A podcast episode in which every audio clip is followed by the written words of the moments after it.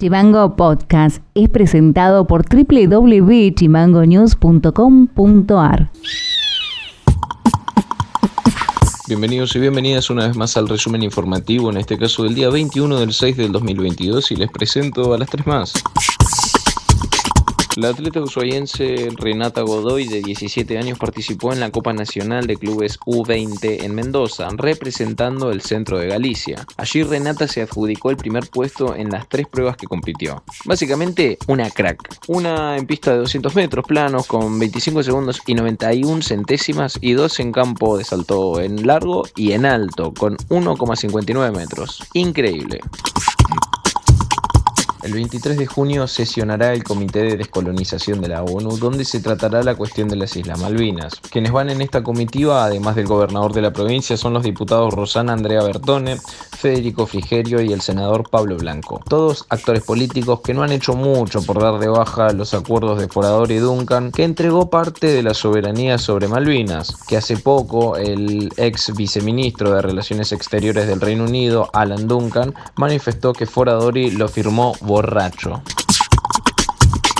Oppo, la marca más famosa del gigante chino BBK Electronics y uno de los grandes jugadores del mercado global de teléfonos móviles, evalúa su desembarco en Argentina. El sitio y profesional afirma que la empresa china podrá alcanzar un acuerdo con el grupo Newsan.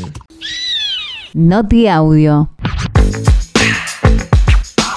El Ministerio de Obras y Servicios Públicos inició los trabajos para refaccionar las tiras 6 y 4 del Hospital de Ushuaia, donde se ubicarán los sectores de terapia intensiva y hemodiálisis, respectivamente. Se trata de los sectores que el año pasado se incendiaron. La ministra de Salud de la provincia, Judith Digilio, destacó los trabajos.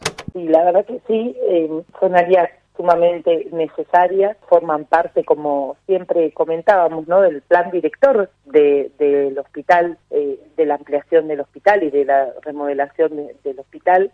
La parte que vemos exterior eh, es la que mm, se está haciendo toda nueva y la parte interior eh, debe ser, se debe realizar por partes, ¿no? Porque hay que, por ejemplo, la tira 6 va en la tira 6 va a funcionar la nueva terapia intensiva y así estaban los consultorios, ¿no? Así que bueno, eh, hoy los profesionales eh, no, no tienen la posibilidad de tener los consultorios dentro del hospital, lo están haciendo en el modular y en los diferentes centros de salud. La tira 4, mm, que también tenía servicio de consultorio y otros y otros servicios, eh, hoy hemodiálisis está en el modular y, bueno, cuando se terminen estas dos obras van a, volver al hospital ya en, el, en el proyecto de, de este hospital nuevo, ¿no?